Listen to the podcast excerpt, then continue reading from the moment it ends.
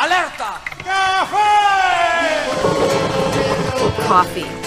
Kaffee? Café. Qahwa.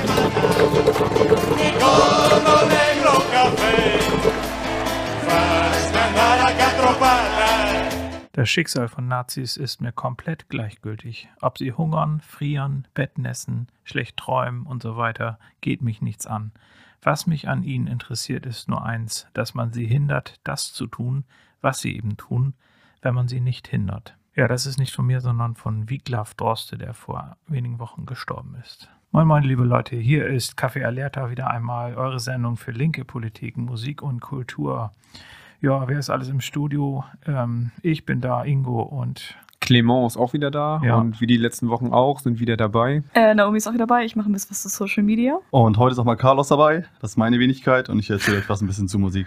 Das erste Lied an dem heutigen Abend ist von Feine Sahne Fischfilet. Die inzwischen sehr erfolgreiche Punkrock-Band stammt aus McPom, wo sie 2016 ihre Kampagne noch nicht komplett im Arsch Zusammenhalten gegen Rechtsruck starteten, die den immer weiter aufkeimenden Rechtsruck in die Schranken weisen sollte. Diese Kampagne wurde unter anderem von Campino unterstützt. In ihren Songs geht es um Familie, Freundschaft, Antifaschismus und vieles mehr. Die Band wurde zeitweise vom Verfassungsschutz beobachtet und wird aufgrund ihrer Textzeilen immer wieder von Politikern und Presse kritisiert. Unser Thema heute ist der Tod von Uri Jallo 2005 in einer Polizeizelle in Dessau sowie der Tod von William Tunum Dopta im April diesen Jahres am Universitätsklinikum in Hamburg.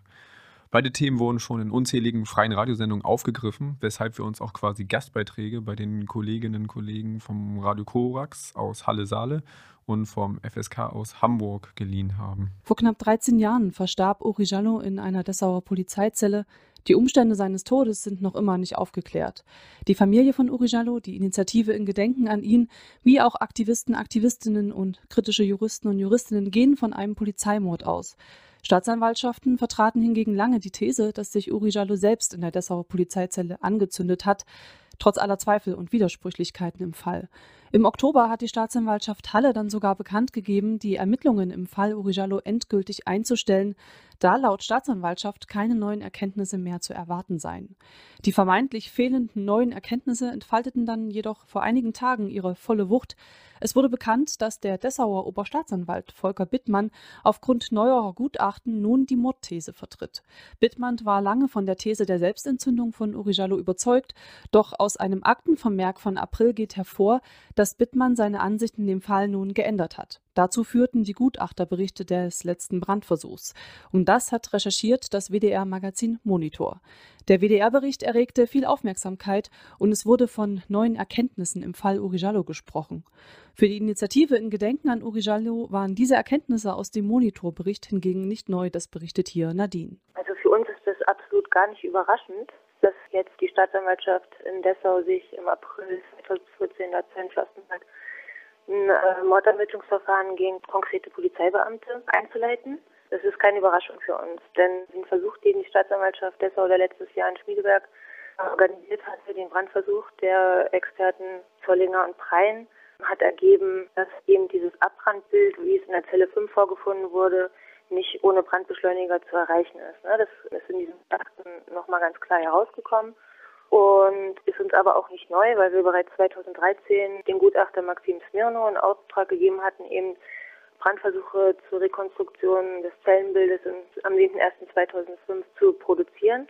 Und das hat einfach ergeben, dass ohne Brandbeschleuniger einfach das nicht so aussehen kann, wie es in der Zelle damals ausgesehen hat. Und deswegen ist erstmal das kein neuer, äh, neuer Fakt für uns.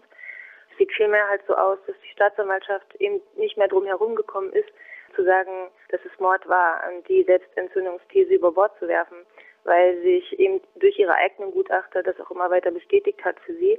Sie sagen zwar, dass es jetzt erst so neue Erkenntnisse wären, die, die sie durch diese Gutachtergespräche, die sie geführt haben, gewonnen haben, aber tatsächlich sieht es so aus, dass wir als Initiative das schon in Gutachten 2013 hervorgebracht haben, aber auch äh, durch die Gutachten 2015 die wir in der Pressekonferenz in Berlin vorgestellt haben, an denen eigentlich ziemlich klar geworden ist, dass das Feuerzeug nicht in der Zelle gewesen sein kann, dass Ermittlungsarbeiten falsch geführt wurden, systematisch falsch geführt wurden, Untersuchungen vorgenommen wurden, die nicht den Standards entsprochen haben und viele andere Sachen, die wir vorgelegt haben. Und ich meine, die zwingende Frage, äh, ob die Staatsanwaltschaft immer noch davon ausgeht, dass das Feuerzeug in der Zelle war, obwohl dieses Feuerzeug nur von tatortfremden Spuren äh, übersät ist und auch eine DNA anhaftet, die halt nicht zu Uri Jallo passt.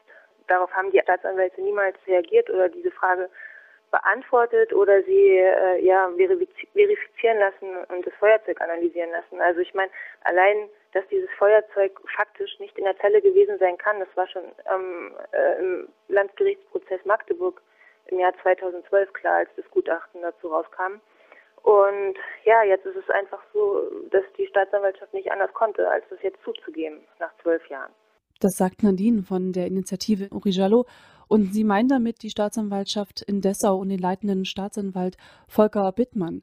Wie bekannt wurde, gab Volker Bittmann dann den brisanten Fall an die Generalbundesanwaltschaft weiter, in der Erwartung, dass diese dann Ermittlungen wegen Polizeimordes einleiten würde.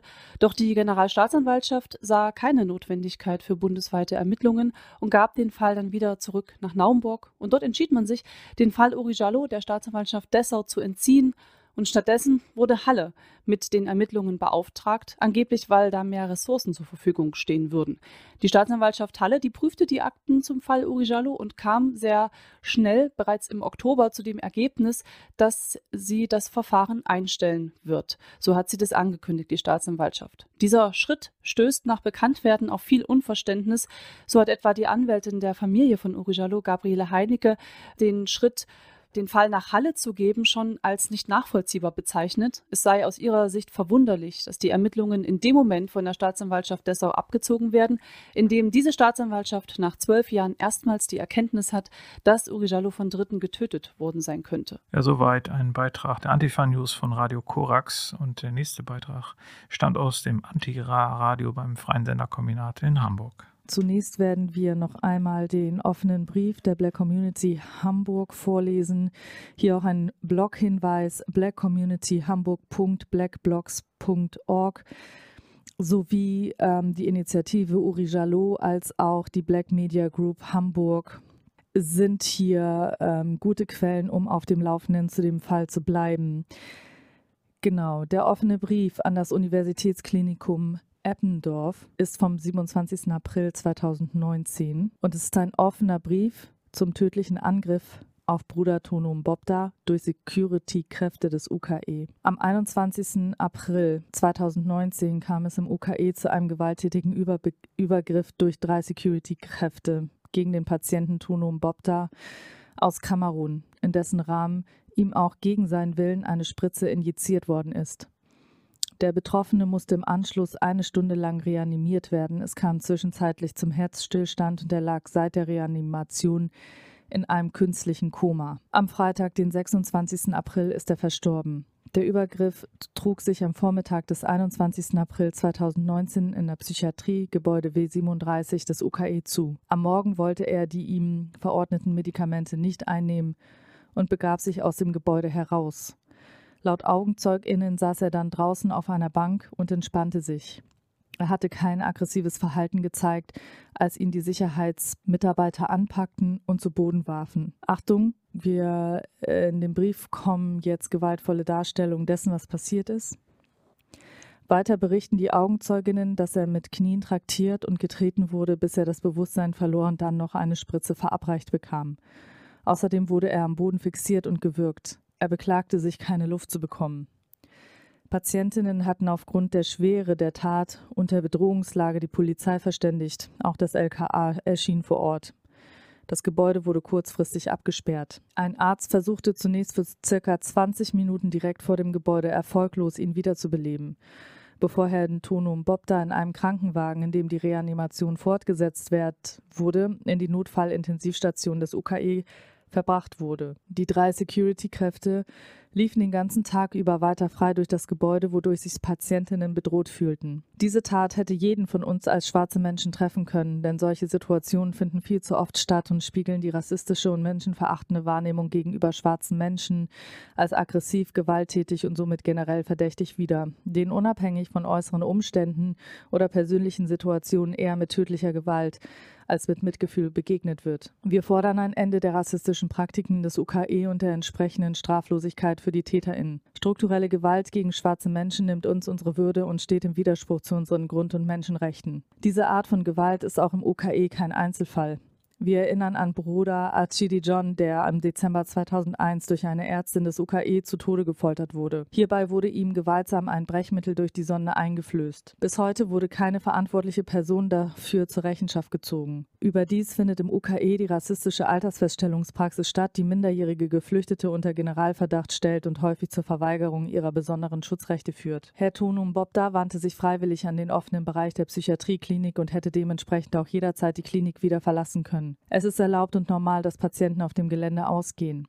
Neben den verfassungsgemäßen Rechten auf Selbstbestimmung und körperliche Unversehrtheit, welche unter anderem auch die Freiheit zur Krankheit beinhalten, besteht auch die höchstrichterliche Rechtsprechung, dass eine Zwangsbehandlung gegen den ausdrücklichen Willen des Betroffenen als letztes Mittel grundsätzlich nur mit einem richterlichen Beschluss möglich ist.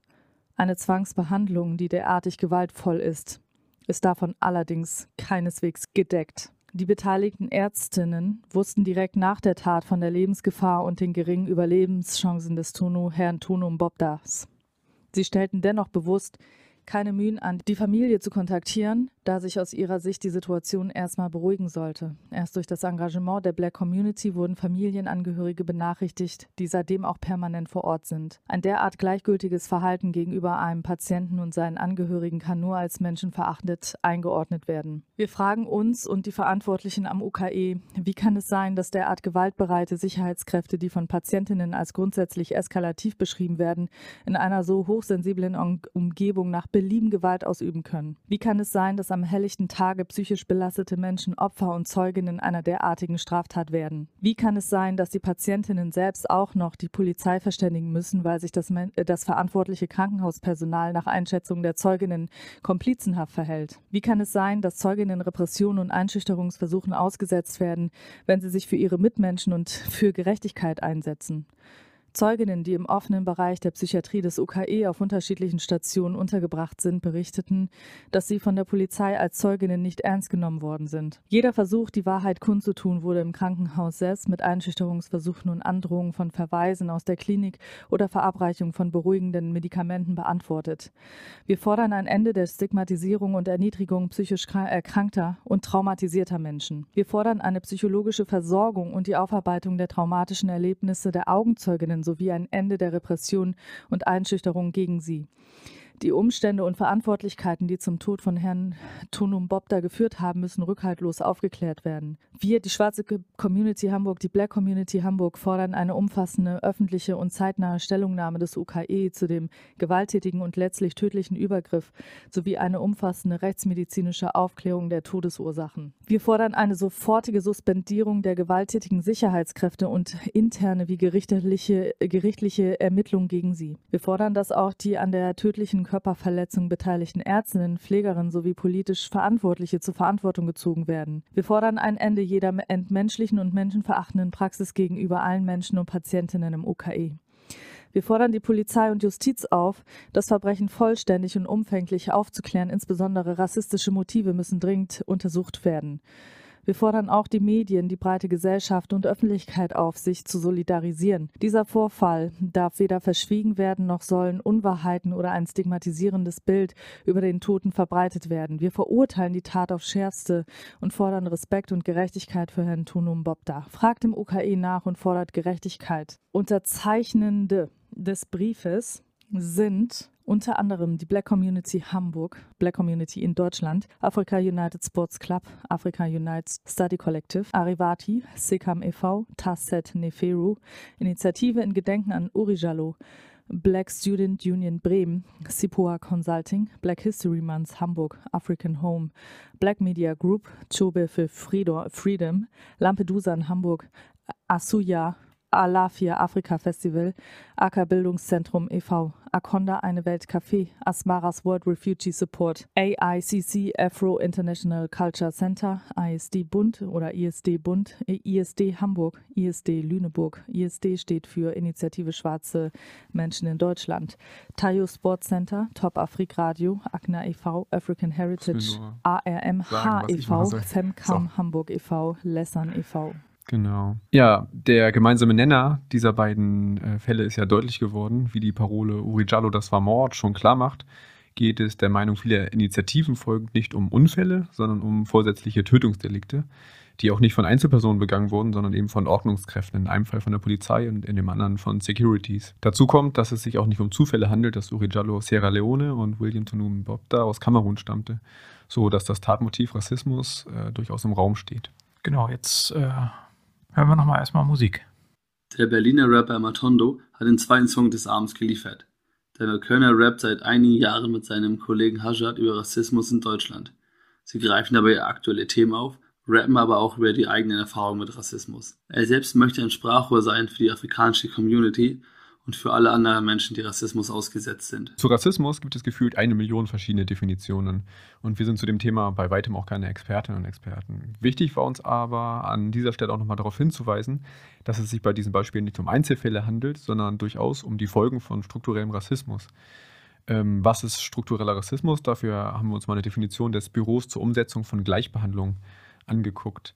Die äh, unterscheiden individuelle Diskriminierung, ähm, die von einzelnen Personen ausgehen kann, die ein menschenfeindliches Weltbild gutheißen, aber auch eben von, von Leuten, die sich eigentlich als weltoffen oder sensibilisiert empfinden. Das können abfällige Bemerkungen gegenüber People of Color sein, ähm, die eben eine rassistische Einstellung äh, illustrieren. Jugendliche werden zum Beispiel dann auch äh, wegen ihrer Zuschreibung als Araberinnen oder Araber oder Türkinnen und Türken nicht in einen Club reingelassen. Die Folge ist dann eben eine konkret diskriminierende Handlung, wobei das eben dann äh, Fälle von individuellem Rassismus sind. Davon abgegrenzt wird dann der institutionelle Rassismus. Ähm, dieses Konzept wurde in den 60er Jahren in den USA entwickelt, hat dann aber so ab dem Jahr 1999 auch zunehmend ja, in, in Europa sich rumgesprochen, wurde aufgegriffen in, in der Forschung. 1993 wurde in London zum Beispiel der 18-jährige schwarze Teenager Stephen Lawrence an einer Bushaltestelle erstochen.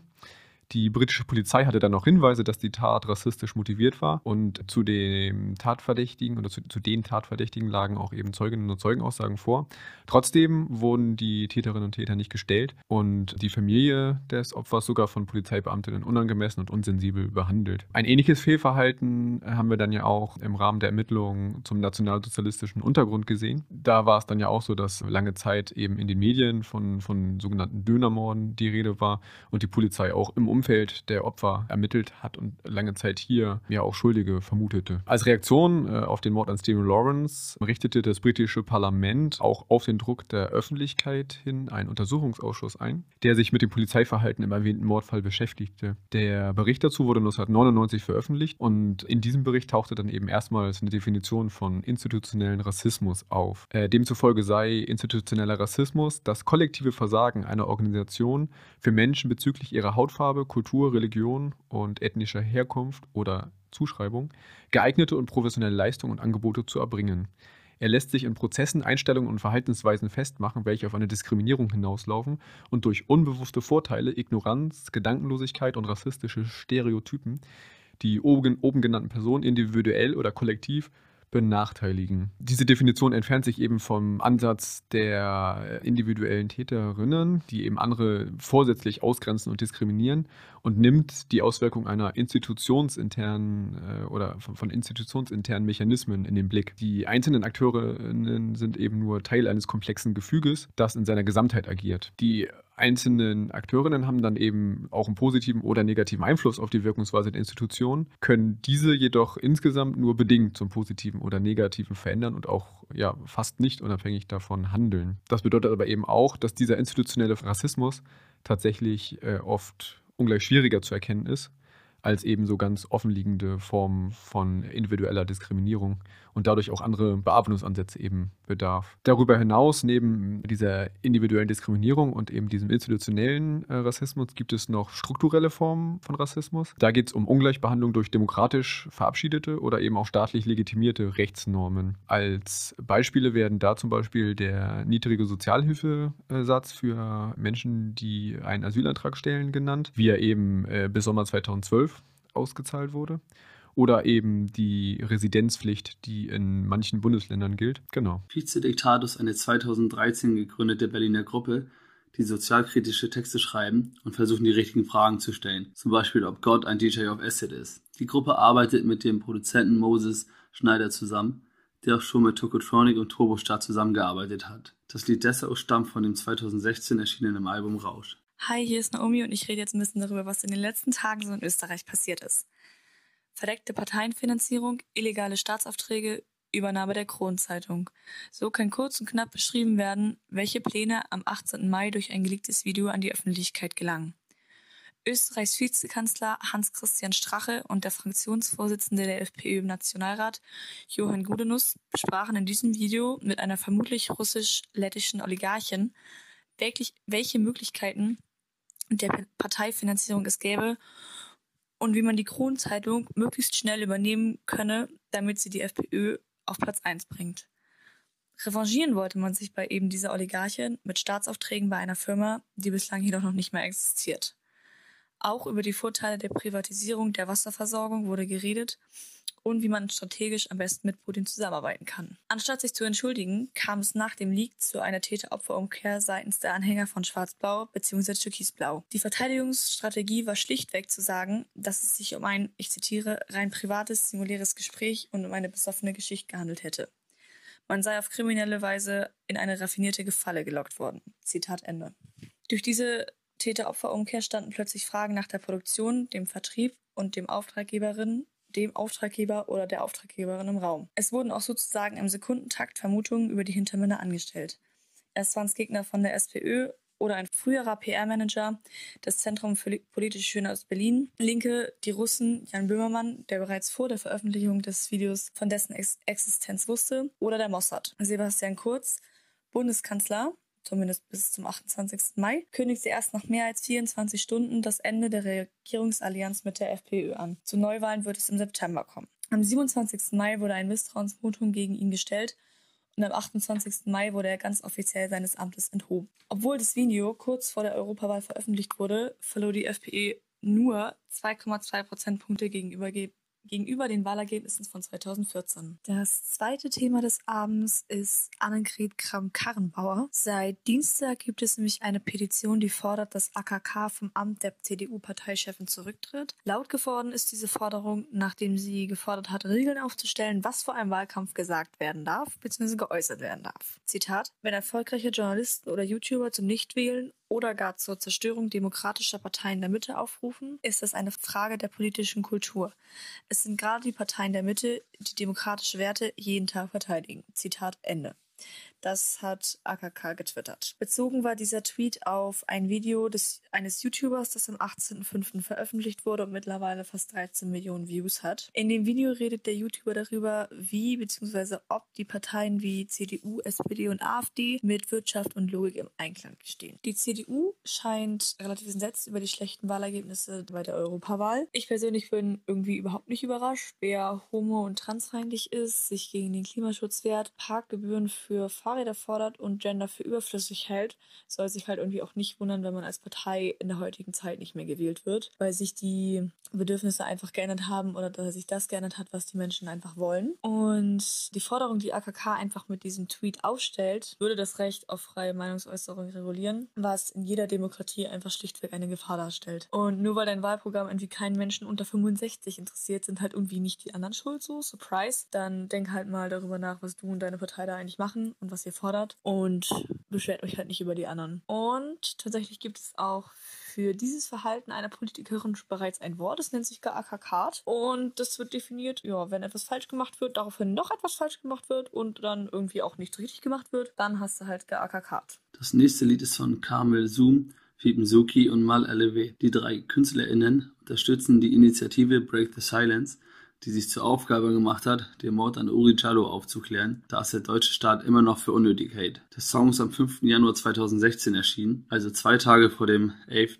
Jahrestag des Mordes. Seit 2015 hat rechte und antisemitische Gewalt enorm zugenommen. Also seit Pegida durch die Straßen läuft und die AfD zunehmende Wahlerfolge feiert. Letztes Jahr wurden in Sachsen-Anhalt über 150 rechte Gewalttaten registriert. Davon betroffen waren knapp 300 Menschen. Das hat die mobile Opferberatung Sachsen-Anhalt bilanziert. Die Opferberatung hat in Sachsen-Anhalt mehrere Büros. Sie berät, begleitet und unterstützt Opfer rechter und antisemitischer Gewalt. Solche Beratungsstellen gibt es bundesweit. Beraten und koordiniert werden diese Stellen vom Dachverband für Beratungsstellen für Betroffene rechter, rassistischer und antisemitischer Gewalt e.V. Der Verband existiert seit fünf Jahren.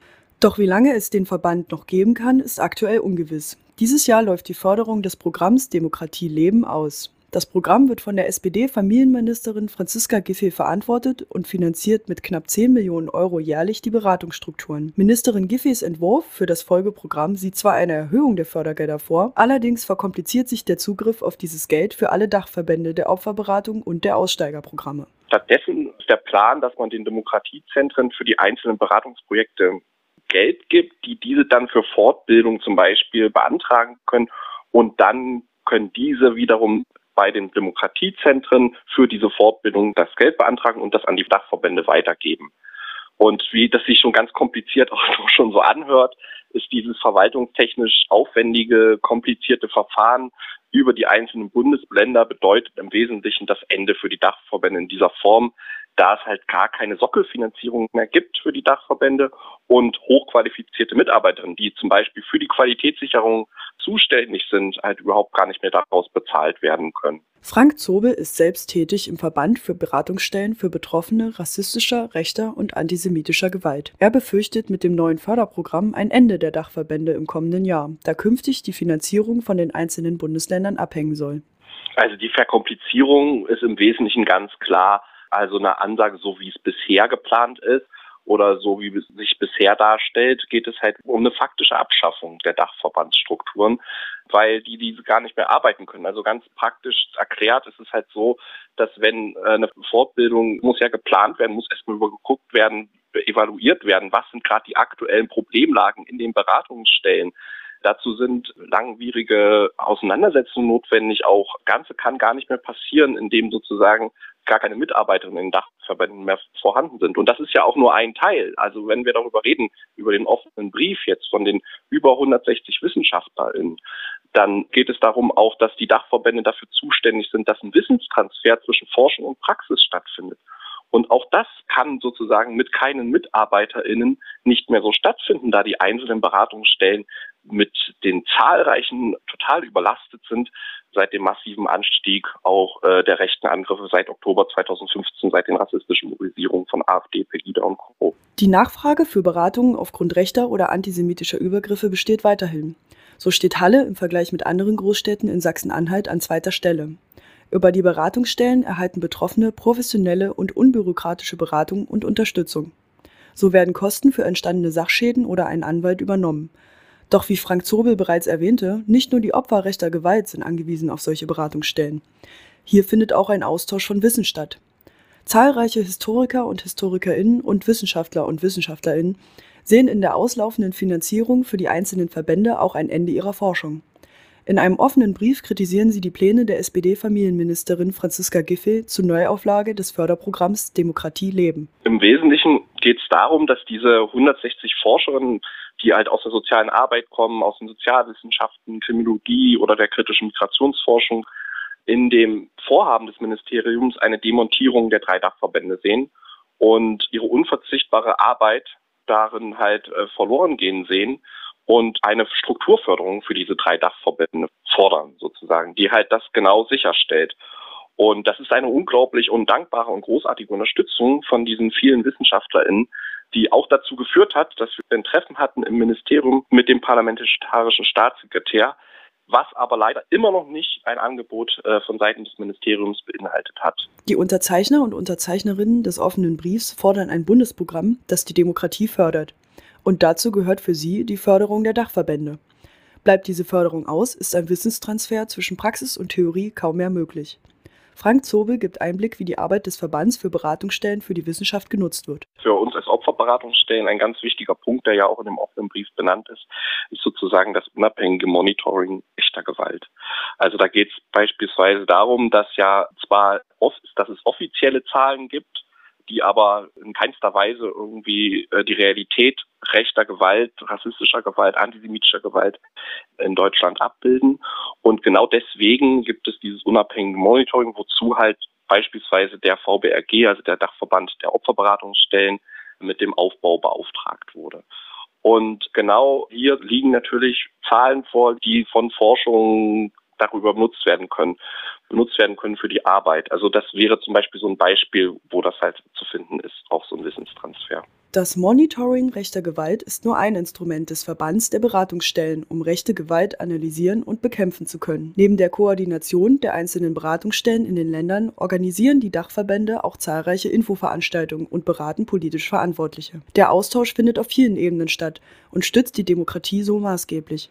Gerade mit Blick auf die anstehenden Landtagswahlen in Sachsen, Brandenburg und Thüringen und die derzeitige gesellschaftliche Situation ist es notwendig, diese Verbände zu fördern. Der offene Brief ist bestenfalls der Auftakt für eine Kampagne zur Förderung der Verbände. Jetzt gilt es, für die Situation der Dachverbände und die unsichere Finanzierung eine Öffentlichkeit herzustellen. Zeigt euch solidarisch mit den Verbänden, damit Beratungsangebote für Opfer rechter und antisemitischer Gewalt und Programme für Aussteiger aus der rechten Szene weiterhin koordiniert werden können. Das letzte Lied für heute ist von Rev Polk wie Kudlu. Rev Polk ist in der Hip-Hop-Formation Schlagzeilen vertreten. Kudlu bei der Microphone Mafia und hat das schon mit Esther Bejarano zusammengearbeitet. Das Lied erschien auf dem Album Klippe, was 2015 erschienen ist. In der Nacht des 9. Dezember 1981 gab es im damaligen Rotlichtbezirk von Philadelphia in den USA eine Schießerei, an deren Ende der Polizist Daniel Faulkner tot war und der stadtbekannte Radiojournalist Mumia Abu Jamal schwer verletzt ins Krankenhaus gebracht wurde. Der Polizist war weiß, der Journalist schwarz. Der Polizist war Mitglied der rassistischen Polizeibruderschaft Fraternal Order of Police. Der Journalist war ehemaliger Black Panther und ein radikaler Kritiker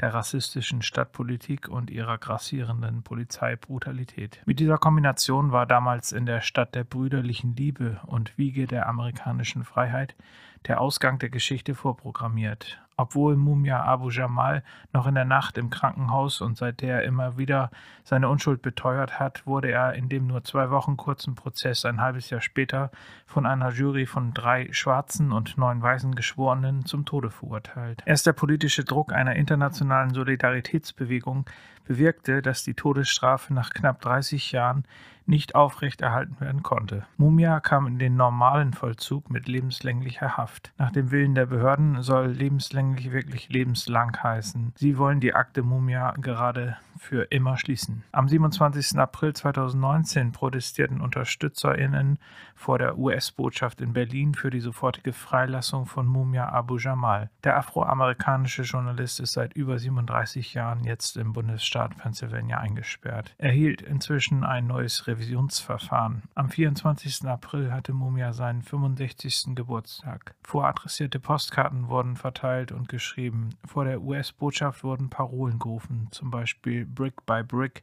Wall by Wall, Free Mumia, Free Them All. Manchmal auch abgewandelt für Leonard Peltier, einen 74-jährigen indigenen Gefangenen, der seit 1976 in einem föderalen Gefängnis der US-Regierung festgehalten wird.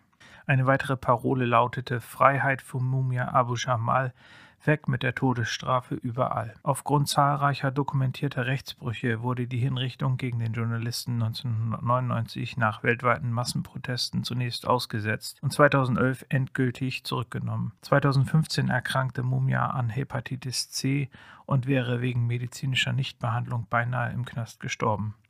Wieder waren es weltweite Proteste, die sein Leben retten und die Behandlung durchsetzen konnten.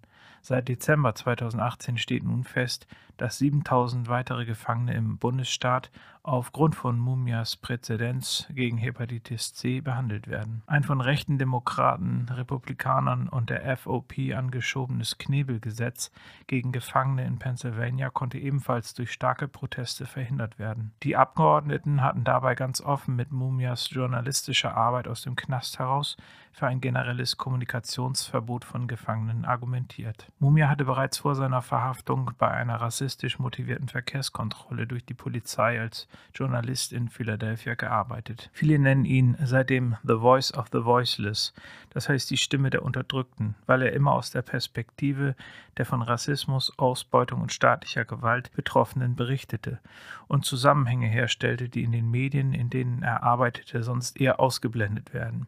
Diese Arbeit hat er auch aus dem Gefängnis fortgesetzt. Er hat inzwischen neun Bücher und mehrere tausend Radiobeiträge veröffentlicht. Am 23. April gab Philadelphias Bezirksstaatsanwaltschaft endgültig ihren Widerstand gegen ein neues Revisionsverfahren für Mumia auf. Er hat damit endlich eine realistische Möglichkeit freizukommen. Trotzdem wäre es zu früh zu glauben, dass der Kampf gewonnen sei. Es steht ein harter Kampf bevor, denn die Justiz in Pennsylvania und danach auf der föderalen Ebene müsste nun ihre eigene Repression und Rechtsbrüche eingestehen, die sie gegen Mumia seit 1981 begonnen hat. Fairness ist in den anstehenden Gerichtsinstanzen nicht zu erwarten. Mumias Verteidigung muss vielmehr detaillierte und komplexe juristische Auseinandersetzungen durchsetzen.